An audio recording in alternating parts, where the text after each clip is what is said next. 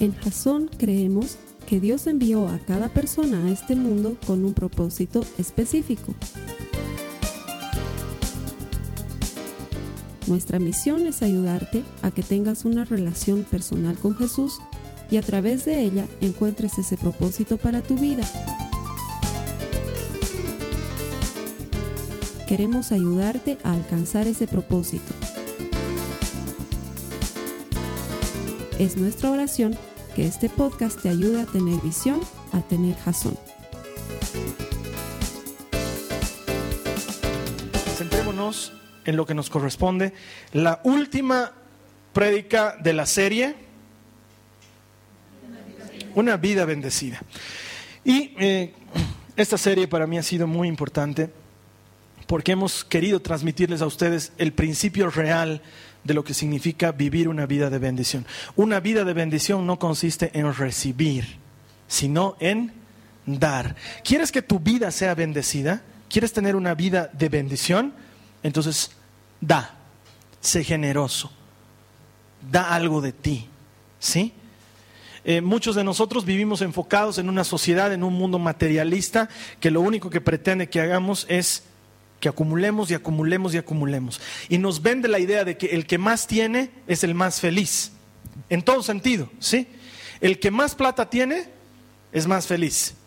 El que más cosas tiene es el más feliz. El que más amigos tiene es el más feliz. El que más mujeres tiene, no sé, ¿no ves? Es, difícil. Ya dos debería ser muy complicado, entonces.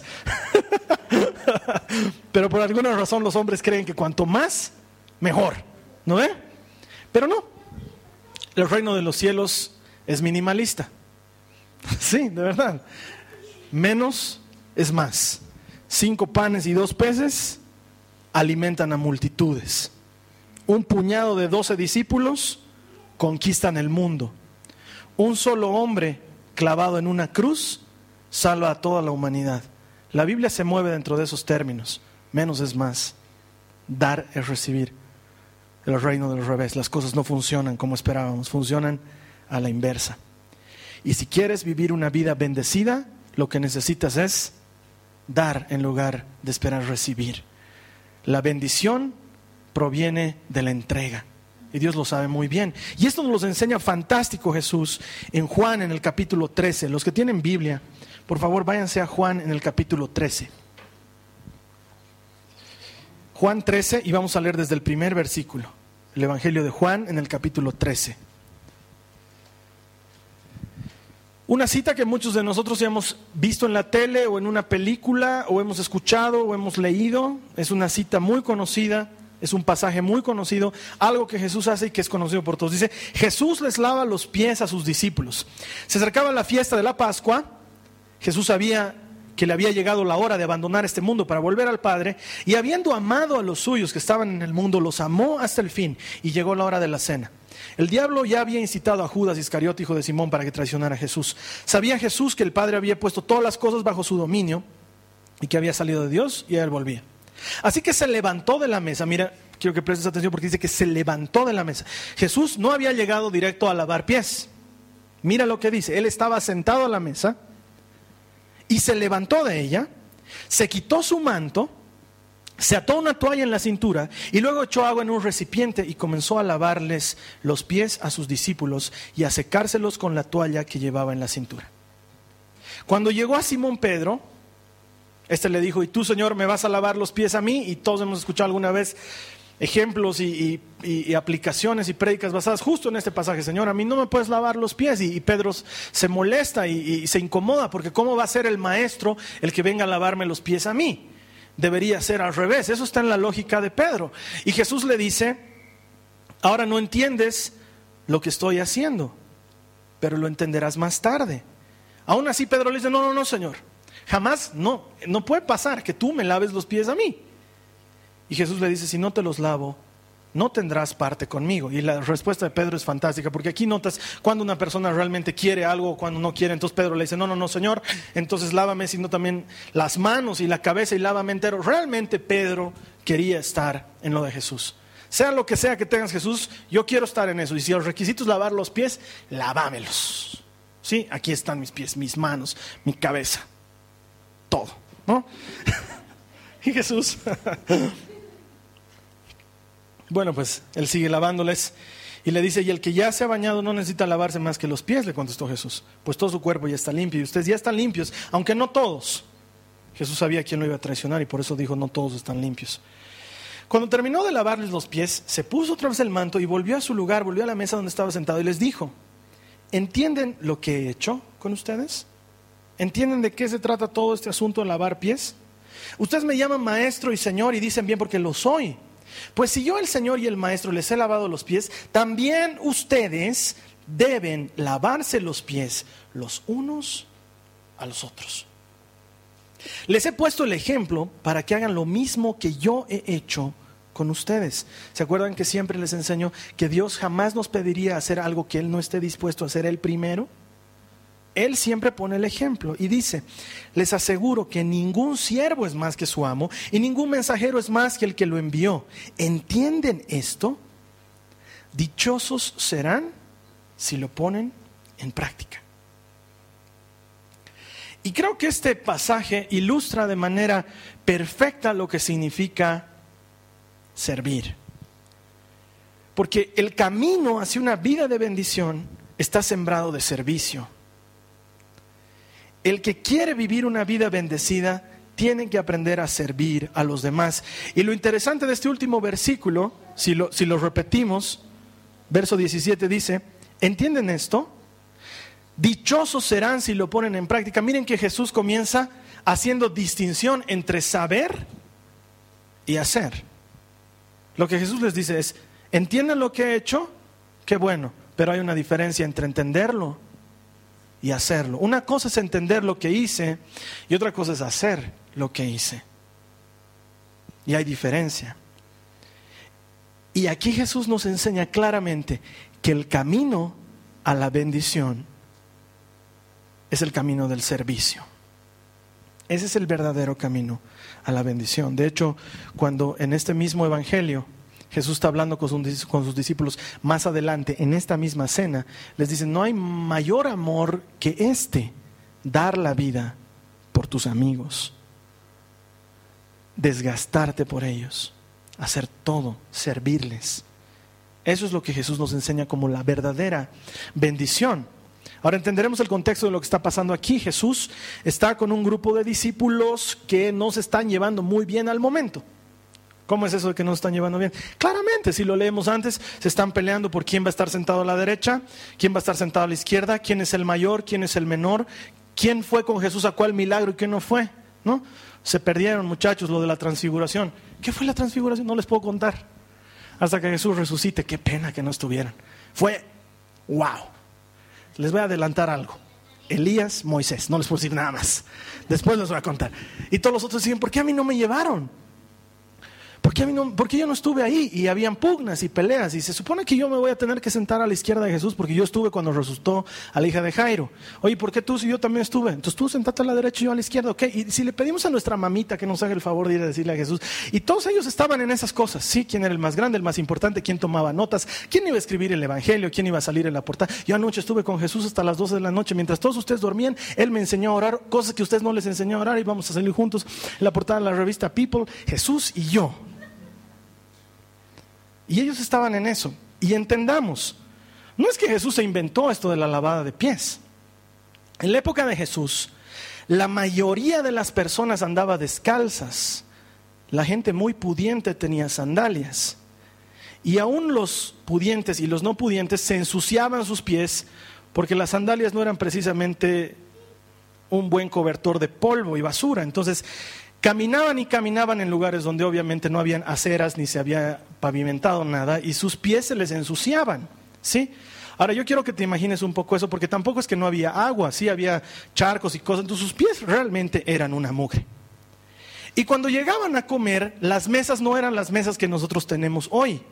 Las mesas más bien eran lugares que se ponían donde la gente se recostaba para comer, comían medio recostados. ¿Alguna vez ustedes han visto cómo se come un aptapi? ¿Sí? Un, es, un manto de tela de aguayo, donde allá adentro se ha conservado en calor papa y tunta y chuño y a veces alguna carne o queso o choclos y cosas así, lo abren, lo ponen en el piso y uno se echa literalmente a comerlo. Te pones en el piso y te apoyas sobre ese tu brazo y agarras lo que puedes y tus pies están al otro lado. Así se comía en la época de Jesús. Nadie acercaba sus pies cerca de la mesa, porque no, no, era una mesa como tal, porque no puede ser pues que tú estés comiendo y los pies del otro estén aquí, ¿no? ¿Eh? y después de haber caminado todo el día, ¿no? Entonces tú dices, qué rico queso, y no había sido el queso, ¿sí? Eran los pies del que estaba ahí al lado. Entonces era muy normal que en una cena de este tipo, el que les había dado el lugar para cenar haya puesto algunos alabastros, algunos, algunas, ¿cómo se dicen? No me acuerdo el nombre de las abateas, ¿qué son pues? no sé cómo se llaman ya esas cosas donde pones el agua, es como un baldecito, pero no, no tinaje, porque la tinaje es, es un bañador, digamos, sí, es un bañador. No sé si en todos los lugares se habla así, pero bañador, habían varios, había agua, habían toallas. Y todos llegan, y lo normal es que en cenas de este tipo, en la época, haya habido un hombre, el encargado de la cena, que haya sido el que su trabajo era poner las cosas, alistar todo y lavarle los pies a los invitados. La gente de Jesús no era gente que andaba con mucho dinero, o sea, todos los que te predican que Jesús era millonario y andaba en las refies, están predicándote un evangelio mentiroso. Jesús era un hombre modesto que vivía en condiciones modestas. Entonces alquilaron un lugar probablemente de favor, alguien que amaba a Jesús le dijo, yo te doy mi lugar para que se reúnan. Y pusieron ahí las toallas y las, los bañadores, palanganas o lo que sea con agua y toallas. Y todos llegaron y dijeron, yo no voy a lavarle los pies a nadie. O sea, y Pedro, te quedas con tus mugres adobes porque olvídate, estás ahí hecho al hermoso por lo que has estado en la transfiguración. Yo a ti no te... Nada. Crees que por haber caminado en el mar y no, olvídate. No, y los otros decían, ah, claro, el alzado de Mateo, solo porque era cobrador de impuestos. El único que sigue teniendo auto en la puerta, porque nosotros seguimos andando a pies. Entre ellos estaban así. Y nadie quería lavarse los pies, entre ellos. Ya están sentados a la mesa y Jesús nota esto. Y quizás lo primero que nosotros debemos aprender de este pasaje es eso, la capacidad de notar lo que está sucediendo. Percepción le llamarían algunos, pero no quiero que suene extrasensorial, es solamente la habilidad que Jesús tiene de entender que algo está sucediendo. ¿No les ha pasado alguna vez que están entrando a un lugar y perciben que en, ese lugar hay tensión, que las cosas no están bien? No se has entrado, hola, ¿cómo están? ¿Qué tal? ¿Todo bien? Y te sientes como que eres el único que está haciendo la bulla y... O alguna vez te acercas a dos amigos que están charlando y, hola chicos, ¿cómo están? Que no sé qué, y te miran con cara de, no, entonces, perdón, sí hermano, bájala, tranquilo, ya. Estamos aquí hablando, si nos puedes dar un ratito y tú dices como que, uy, no me di cuenta. Bueno, Jesús sí se dio cuenta. Notaba que ahí nadie quería lavarse los pies con nadie. Él ya estaba sentado a la mesa y miraba y decía, mm, mm, aquí algo está pasando mal. Entonces voy a enseñarles que si quieren ser el primero, tienen que ser el último. Y sin decir, muchachos, alguien va a lavar los pies, no nadie, lo haré yo, como podría suceder ya, yo, digamos, ¿no? El maestro lo haré. No, no, sino en silencio, se para, toma los bañadores, las palanganas, el agua, la toalla y empieza a lavar los pies. Y el Señor es oportuno en el momento en que tiene que hacerlo. Dos cosas. Ser perspicaz, entender lo que está pasando y ser oportuno. Y él va y les lava los pies y les enseña la lección de servicio más grande que puede habernos enseñado y les dice, entienden lo que he hecho porque ustedes me llaman Señor y lo soy, me llaman Maestro y lo soy, pero no he venido a ser servido, sino a servir. No he venido a que ustedes hagan algo por mí, sino que yo quiero hacer algo por ustedes y entiendan que ustedes tienen que hacer lo mismo por los demás. Porque el camino a la bendición es un camino de servicio. Y el servicio, hermanos, se traduce en ya no dinero, ¿verdad? ¿Se acuerdan? La, la, semana pasada hablamos de dinero. El servicio se traduce en lo que tú haces, en lo que tú das por los demás. Y me encanta porque hay gente que se me acerca y me dice, Carlos Alberto, a mí me gustaría servir en Jason, pero no sé en qué puedo servir. Ponme en lo que quieras, yo hago lo que quieras. Me encanta ese corazón de servicio, porque es gente que entiende que la bendición comienza por dar tu vida por otros. Pero nunca vas a poder servir si no entiendes algunos principios claves. Yo comencé como cristiano muy changuito. Disculpen que les hable de mi vida, no tengo otro ejemplo más que contarles, quisiera contarles de la vida de otro, pero no la he vivido. Es la única vida que tengo y es la única que les puedo contar. Comencé muy, muy, muy, muy muchachito, tenía 14 años cuando conocí a Jesús. Y me acuerdo que a mis 14 años y un poquito más, yo me moría por servir. Yo había recibido al Señor y había cambiado mi corazón de tal manera que yo me moría por servir. Y me acuerdo que teniendo dos meses de convertido, dos meses de cristiano, yo ya había pasado un curso para ser profesor de un, de, un, estilo de oración que se llama intercesión. Entonces yo iba rogando a alguien que me invite a ser profesor de intercesión en su curso y les dije, yo doy intercesión. Entonces todos me miraban así un chiquito, digamos, así nomás, pero de 14 años, y me decían, ¿tú das intercesión, hermanito? Y yo, sí, sí, seguramente porque he visto algunos videos de esa época. Sí, toda intercesión, digamos, ¿no? Y, y, me acuerdo que empecé a nutrirme y dar clases y, y, trataba de aprender todas las cosas. Y en poco tiempo logré enseñar y predicaba y daba charlas, pero a grupos pequeños, ¿ya? Y yo siempre tenía en mi corazón eso de, ¿por qué no puedo predicar en las cosas grandes, ahí donde está harta gente. Y porque yo lo veía al, al, Guille Ávila, chiquito, había un Guille Ávila peruanito, no sé si lo veían. Santo es el Señor, mi alma te alaba Jehová. Predicaba un changuito, yo decía, a él le dejan predicar en su iglesia de 500 y a mí no me dejan grupo de 20, grupo de 3 personas. Y en mi corazón yo decía, yo quiero esas cosas grandes. Pero por alguna razón siempre terminaba siendo lo invisible, lo poco, lo pequeño. Y esto no fue los primeros años, fueron años de años de años de mi vida. Que por alguna razón, cuando se presentaba una oportunidad grande, a mí no me tomaban en cuenta. Y yo renegaba. Hasta un día que leyendo un libro encontré la respuesta a lo que estaba pasando en mi corazón. Estaba leyendo un libro y en ese libro te contaban cómo Dios te llama al servicio al ministerio. Y decía una cosa el autor que nunca se me ha olvidado en todos los días de mi vida. Decía, Dios es más grande que cualquiera. Nadie puede hacerle frente a Dios. Si Dios te quisiera en algún lugar, en algún momento ahora, ¿tú crees que algún hombre podría detenerlo? ¿Tú crees que alguien podría hacer que Dios no haga lo que Él quiere hacer? Entonces es como si se me hubieran caído vendas de los ojos y escuché claramente cómo Dios me hablaba y me decía, Carlos, si yo te quisiera tener adelante, ¿Tú crees que alguien podría impedir que yo te ponga adelante? Porque yo decía, el fulano no me deja, la fulana no me deja y no quieren que avance, no sé qué. Pero no, Dios me dijo, no, yo no te quiero ahí todavía porque si tú no estás listo para hacer lo pequeño, nunca vas a estar listo para hacer lo grande. Y ahí aprendí otros ejemplos de otros, de otros, de otros cristianos que habiendo tenido ministerios tremendos comenzaron o lavando baños, o recibiendo gente en las iglesias, o haciendo el boletín y nunca apareciendo en la iglesia, y cosas así.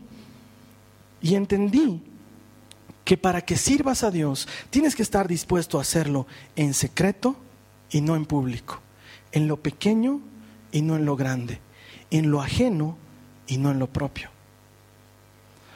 Moisés iba a ser el líder de todo el pueblo de Dios, millones y millones. La Biblia dice que eran tantos como las estrellas del cielo. Pero antes tuvo que ser primero el pastor de las ovejas de su suegro. Tuvo que hacer lo ajeno, tuvo que hacer lo incómodo para un día poder hacer lo que Dios lo había llamado a hacer. Y si tú quieres hacer algo por Dios, pero no estás dispuesto a hacerlo poco, a hacerlo secreto, probablemente no estés llamado a hacer lo que quieres hacer. Porque el camino del servicio consiste en lo que Jesús dijo. Me llaman maestro y lo soy, y sin embargo me agacho y les lavo los pies. Eso es importante entenderlo. Y luego es importante entender que lo que estás haciendo es por amor. Porque ya, ok Señor, entonces tengo que hacer lo poco y lo pequeño y lo que no es visible, lo voy a hacer. Entonces, Carlos Alberto me llamaban, hay alguien que quiere taller de intercesión. Bueno, pues les daré taller de intercesión, ¿no? Finalmente, Dios dice que tengo que ser lo poco y lo pequeño. Llegaba al curso, eran tres hermanos, aleluya, ¿no? A tres hay que darles intercesión. Ok, hermanos, saquen sus Biblias, digamos, ¿no? Y Dios seguía trabajando en mi corazón. Me dijo Carlos Alberto, ¿tú qué amas? ¿Las multitudes o enseñar mi palabra? Entonces yo le dije, Señor, honestamente no la tengo muy clara. Creo que el número también sería importante y no estaría mal. No te pido un curso de 80, pero no tres, pues, ¿no? O sea, tal vez algo un poquito más grande, 30, digamos, ¿no? Y Dios me dijo, si tú no estás dispuesto a hacer las cosas con el mismo amor por tres que por 30, no tengo nada para ti en mi reino. Pero quiero que entiendas eso. Es lo mismo que Dios te lo diga a ti. Lo que estás haciendo ahora, ¿te parece poco? Sí, Señor. Te cuento que no tengo nada más para ti en mi reino. ¿Es eso? ¿O puedes irte? Entiéndame, yo estaba profundamente y sigo profundamente enamorado de Dios. Entonces ese, ese día entendí que la pasión y el amor con el que tú haces las cosas no tiene que estar determinado ni por el lugar, ni por la cantidad, ni por otros agentes, sino solo por el hecho de que amas a quien estás sirviendo. Desde ese día mi perspectiva ha cambiado para siempre. Y les estoy hablando que esto lo aprendí cuando era muy changuito, muy chango. Después me han debido escuchar hablar alguna vez y decirles, hermanos, yo siempre voy a predicar con la misma pasión, sean 10, 100, 1000, 10 mil, 15 mil. No me importa el número, me importa que viene uno, necesita de Jesús, yo se lo puedo dar. ¿Cómo no se lo voy a dar? Pero eso hay que entenderlo porque el camino a la bendición comienza por entender, primero, que tengo que estar dispuesto a hacerlo poco. Segundo, que tengo que estar dispuesto a hacerlo con amor. Tercero, estar dispuesto a hacerlo insignificante. En ese entendido, y en esa época, entendí que Dios tenía algo para mí. De hecho, les voy a contar, el primer día que me convertí, una hermana vino y profetizó sobre mí, me dijo, Carlos Alberto, yo veo que el Señor tiene algo muy grande para ti y un día vas a estar haciendo cosas grandes, grandes. Yo tenía 14 años, era mi primer día de ser cristiano. Cuando te dicen eso, lo siguiente que te imaginas es lo que has visto, ¿no ve? ¿Qué más te vas a imaginar de cosas grandes? Entonces, trataba pues de imaginarme qué era eso grande. Yo me imaginaba cosas grandes, grandes, grandes. Pero luego Dios me dijo, si no estás dispuesto a hacer esto poco, no hay nada para ti en mi reino. Entonces yo dije, voy a hacer poco, pero voy a hacer mucho de poco. ¿Sí? Señor, yo te quiero servir con toda mi alma. Entonces me metía todo. Estaba en avisos, estaba en danza, estaba en intercesión, estaba en decoración, estaba en el ministerio de música, estaba acomodaba sillas, preparaba las cosas para el grupo de oración, estaba eh, aprendiendo para ser predicador, estaba daba cursos, daba enseñanzas, ¿qué más a qué más me había metido? Estaba en todo. ¿Sí? Entonces, ahora van a pasar los hermanos a dar los avisos, me paraba yo hermanos, les quiero avisar que este fin de semana, no sé qué, ¿no? Y ahora nos van a dar la bienvenida los del equipo de bienvenida, me paraba yo. Hermanos, les quiero dar la bienvenida, ¿no? Vamos a recoger la ofrenda, entonces yo me paraba con la latita. Aquí está la ofrenda. Después de esto, los hermanos de la danza han preparado un baile, entonces yo salía al baile. Bailar, Estaba en todo. Estaba en todo, porque algo en mí y sigue sucediendo, ardía por hacer algo por Dios. Era mi manera de decirle, Señor, soy tuyo, quiero hacer algo por ti. Entonces me metía a todo lo que uno se podía meter, a todo. La ventaja es que tenía 14, 15, 16 años y tenía el tiempo del universo, ¿no ve? Entonces yo vivía todo el día en esas cosas. Salía del colegio, me acuerdo, salía del colegio, almorzaba, me lavaba la cara y los dientes y pum, me mandaba a jalar para hacer las cosas de Dios. Todo. Evangelización, yo estaba ahí parado. No sabía evangelizar, pero estaba parado, aprendiendo a evangelizar. Me metí a liberación, sanidad, todas las cosas. De ahí aprendí. Veía cómo echaban fuera demonios, yo estaba mirando. Veía las posturas que tomaban, entonces yo también entrenaba. ¿no? Practicaba, de veras, hermanos. Era un changuito. Es lo que hace un chico a esa edad. Lo escuchaba a Marcos Witt predicar, entonces yo predicaba como mexicano. ¿no? Me salía natural, aleluya, ¿no? igualito a él. Entonces, yo veía todas esas cosas y en eso el Señor me enseñó. Estaba en miles de cosas y me dijo Dios, si no aprendes a servir en lo que para ti es insignificante, no podrás servir en lo que para ti tiene valor. Porque habían cosas que eran como, bueno, ya he hecho y no me gusta, digamos, ¿no? Avisos, guácala, digamos, ¿no? ¿Qué de espiritual tiene? Pero Dios me decía, si no quieres llegar a lo que tú quieres llegar, no lo hagas. Hermano, muchas veces para servir te va a tocar hacer lo insignificante. Y por eso alguna vez que aquí me llegan cosas, porque me llegan cosas. Hermano, nuestro ministerio es el más antiguo de Jasón. Yo les digo, que yo sepa, aquí no damos bono por antigüedad, o sea, es lo menos importante. De veras lo es.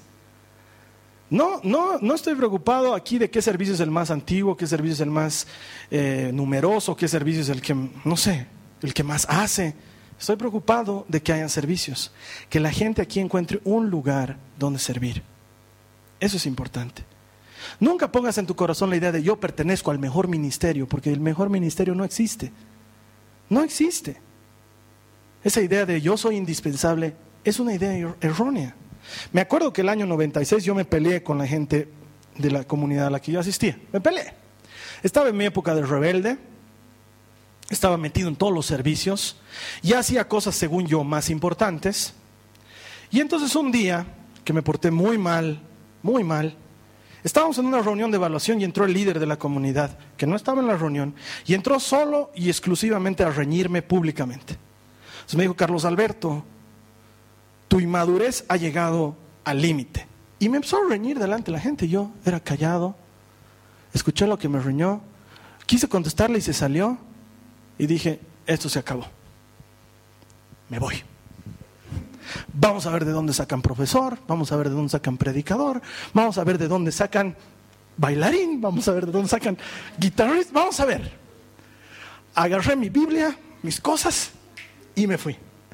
Un año me fui, un año entero. Habían sábados, porque nadie me llamó, nadie se preguntó de mí, nadie, nadie ni siquiera hermano te extrañas nada. Entonces había sábados que yo decía, bien hecho, que se mueran, que se seguro está decadente, yéndose la gente de esa comunidad, perdiendo ovejas deben estar. Entonces algunos sábados iba ahí de lejos a ver si seguía yendo gente. Seguía yendo gente, ¿ya? Decía, deben ir a la alabanza, deben no debe haber quien predique en ese grupo. Me acercaba a escuchar, estaban ahí cantando. Estaban cantando. Me quedaba afuera, toda la hora y media me quedaba ahí afuera.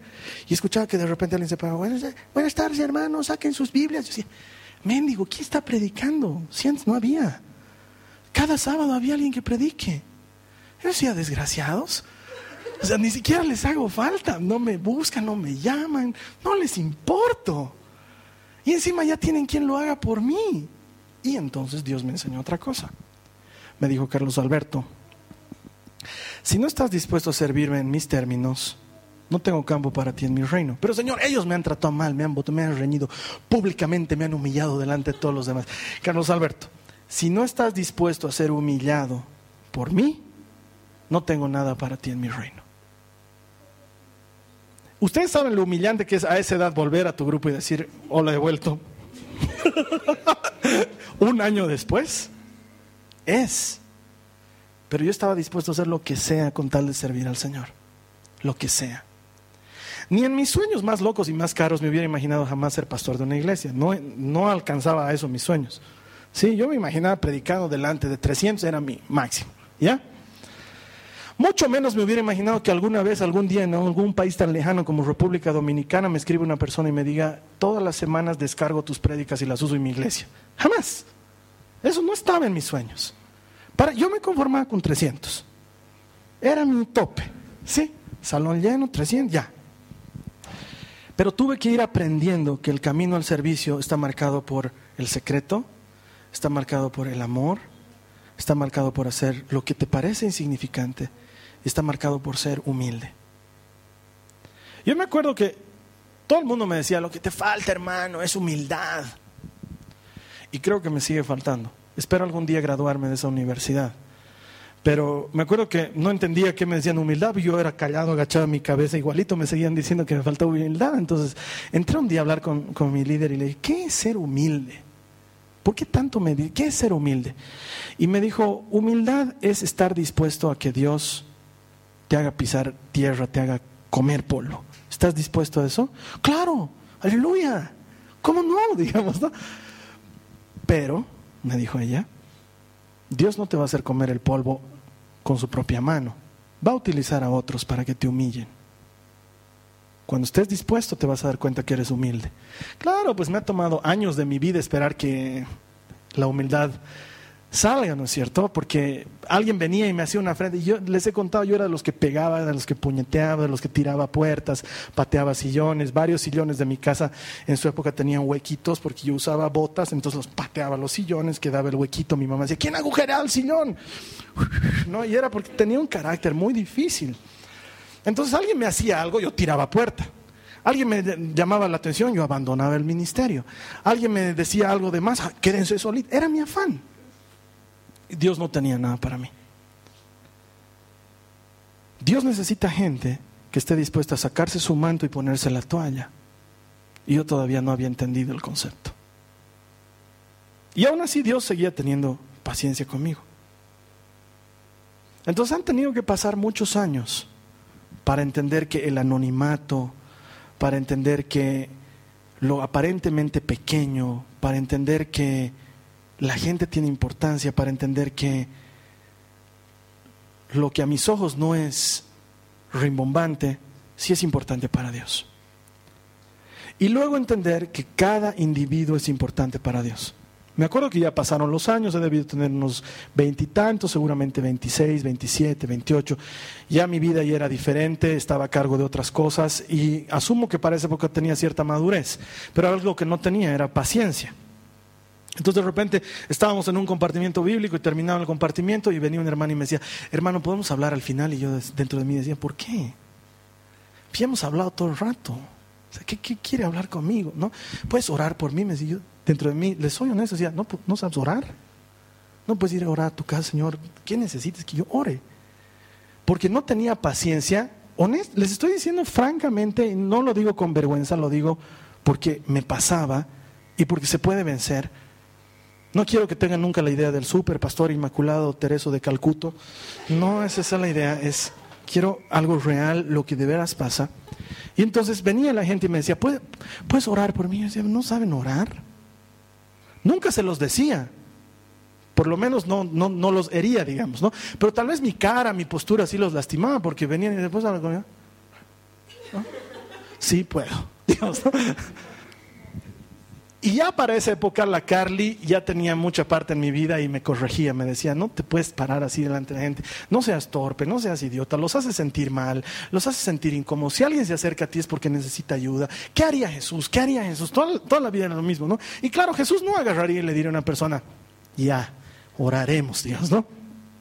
Entonces, el último paso hacia la vida de bendición, marcada por el servicio, es amar a la gente.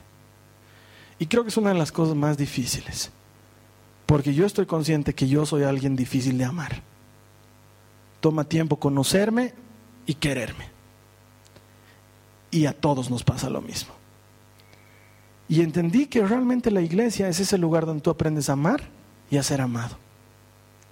A soportar y a ser soportado.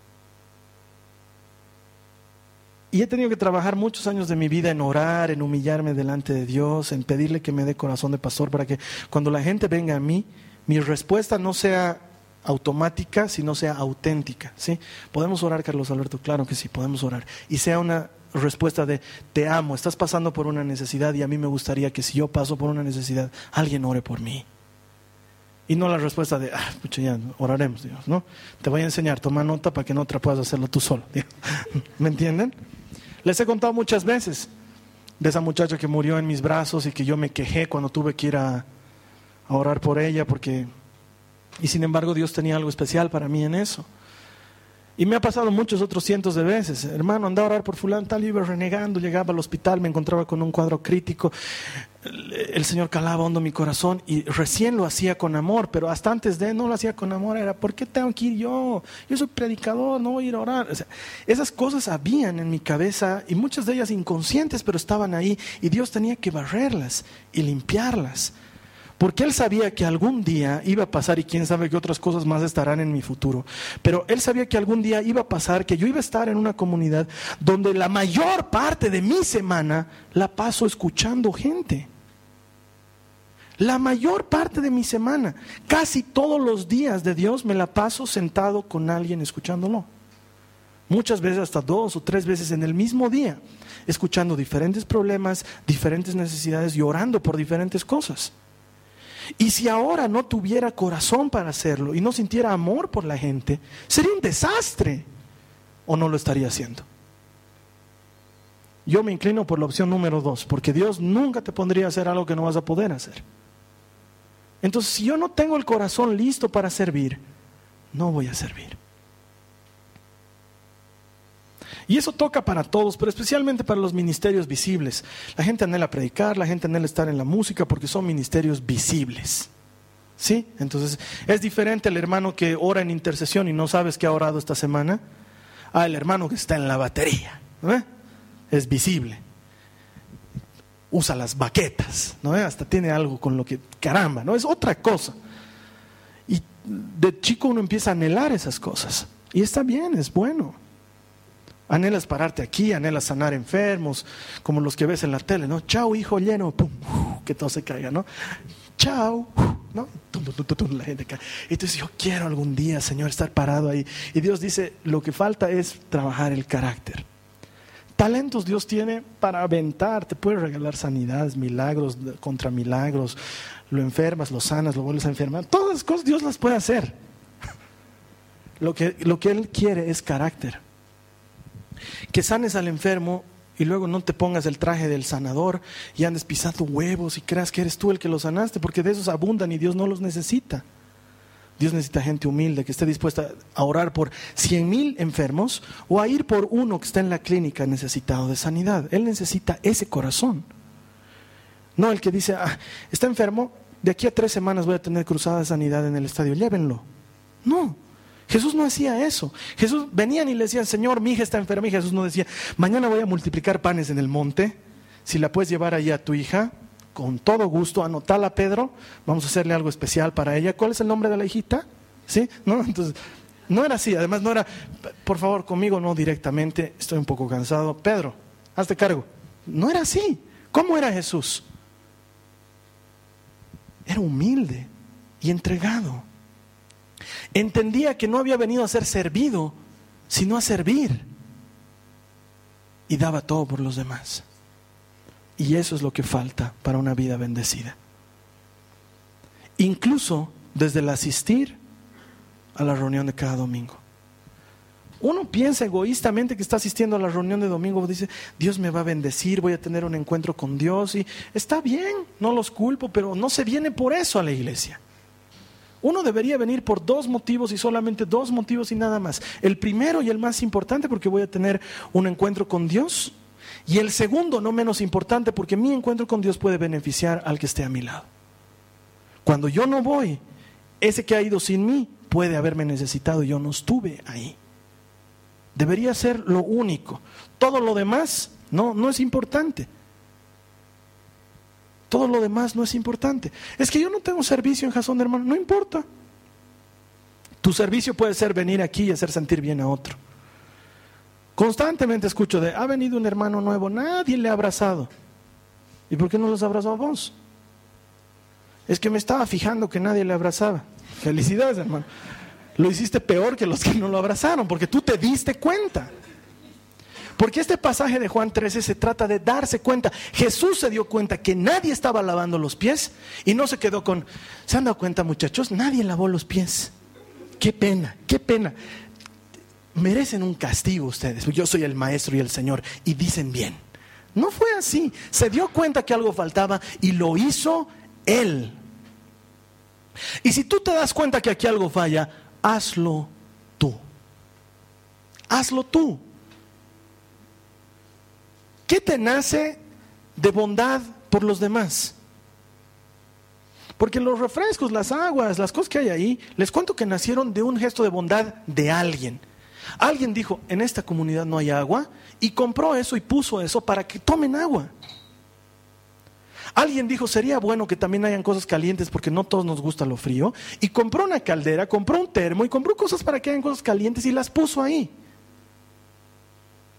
Y seguramente notas que faltan muchas cosas porque siempre van a faltar. Hazlo tú.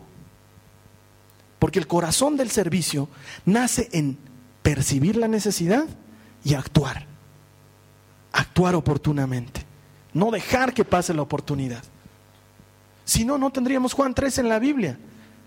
Y Juan nos contaría, y en una oportunidad, reunidos a cenar, Jesús notó que nadie lavó los pies a los demás y nos llamó la atención de esta manera.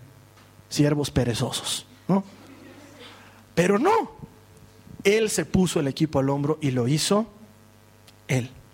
Entonces la siguiente vez que te nazca hacer algo por los demás, hazlo. Y te tengo noticias antes de terminar.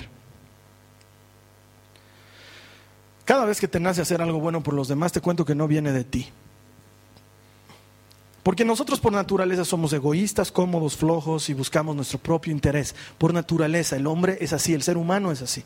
Pero si de repente sientes la imperiosa necesidad, dices, qué lindo sería un domingo que hayan donuts ahí atrás, te cuento que no eres tú. O es el espíritu de azúcar que habita en ti, o es Dios que quiere bendecir a los demás con algo para comer. Quiero que me entiendas esto.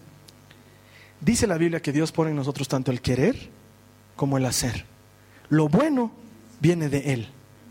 Si de ti nace orar por algún hermano, no esperes que lo haga yo.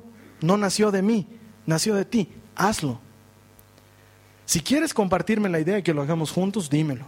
Vamos a encontrar la manera de hacerlo, de hacerlo juntos. Pero la mayor parte del tiempo cuando surge la idea de cubrir una necesidad es porque Dios quiere usarte a ti para cubrir esa necesidad. Hazlo. La diferencia que Jesús nos está enseñando entre saber y hacer es vital. Él dice, ¿han entendido lo que he hecho? Dichosos serán si lo practican. Jesús tenía interés de hacer las cosas. No se quedó sentado cómodo y viendo que nadie lavaba los pies y dijo, total, no están tan sucios y después les enseñó una valiosa lección. Comeremos. No, Jesús estaba dispuesto a involucrarse. ¿En qué te has involucrado tú en Jasón? Si me permites que te pregunte. ¿En qué te has involucrado? ¿A qué te has metido? Involúcrate, busca tú qué hacer. Y trata de hacer que las cosas que están mal pasen a estar mejor. Y marca la diferencia. Entonces la siguiente vez que una persona viene y me dice, hermano, hay gente nueva, nadie la está atendiendo, le voy a decir, hermano, ¿por qué no los has atendido?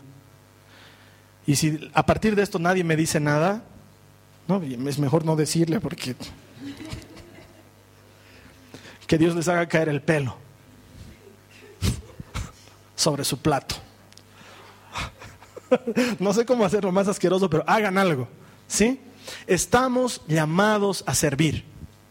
La gente que asiste a la iglesia con la idea de que todo lo que hay que hacer lo tiene que hacer el que está delante, se ha equivocado, está asistiendo a un lugar equivocado. La iglesia es un lugar lleno donde todo lo que hace falta lo tienen que hacer todos. Todos estamos llamados a servir. ¿Quieres que tu vida sea una vida de bendición? Estás perdiendo tu tiempo si piensas que Dios te va a bendecir mientras tú no bendigas a nadie. Estás perdiendo tu tiempo. Dios bendice por medio de la bendición que hay en dar. Cada vez que tú das a otros, entonces Dios te regresa, porque la Biblia dice que Dios no es deudor de nadie. Cualquier cosa que haces para Dios, Dios te la va a recompensar. Cualquiera, desde la más sencilla hasta la más compleja, nada hay que puedas hacer para Él que Él no te recompense. Porque el principio es dar para recibir. Él lo hizo así. Y por eso Él dio primero. Amén. Vamos a cerrar nuestros ojos y vamos a orar. Dios, te pido en el nombre de Jesús que siembres en nuestras vidas un espíritu por servir. Ayúdanos a encontrar necesidades para cubrir nosotros esas necesidades. Señor, que mi tiempo, que mi esfuerzo, que mi talento, mi habilidad, aún mi dinero, aún mis recursos, sirvan para servirte a ti, sirvan para bendecir a otros, nunca para bendecirme a mí mismo, egoístamente, Señor. Quiero pensar antes en los demás. Quiero pensar antes en la necesidad que tienen otros. Hay gente que viene con dolor, hay gente que viene con problemas en su hogar, hay gente que viene con problemas financieros y probablemente está en mí el darles la ayuda. Señor, pon en mí un corazón que sirva. Ayúdame a entender que la humildad, ayúdame a entender que lo pequeño, que lo secreto, que lo que no es público es el camino que me lleva a hacer todas aquellas cosas que tú has preparado para mí. Señor, si toda mi vida va a terminar sirviéndote en lo secreto, en lo pequeño, en lo insignificante, me doy por satisfecho, porque cientos de miles no te sirven en nada y yo sí tengo el privilegio de servirte, aún en lo poco, aún en lo que nadie considera bueno. Yo te quiero servir. Señor, el anhelo de mi corazón es que el día de mañana, cuando tú y yo nos encontremos cara a cara, me abraces por segunda vez diciéndome, siervo fiel y bueno, en lo poco fuiste fiel sobre mucho te pondré. Quiero saber que lo que me mandaste hacer lo hice bien. Pon en mí, Señor, un corazón que sirva. En el nombre de Jesús, Señor. Amén. Esta ha sido una producción de Jason Cristianos con propósito. Para mayor información sobre nuestra iglesia o sobre el propósito de Dios para tu vida, visita nuestro sitio web www.jason.info. Allí encontrarás muchos recursos para animarte en tu relación con Dios, enseñanzas, nuestro blog, prédicas y mucho más. Te lo deletreamos www.jazon.info. También puedes visitarnos en nuestro sitio en Facebook www.facebook.com barra Que Dios te bendiga abundantemente. Muchas gracias.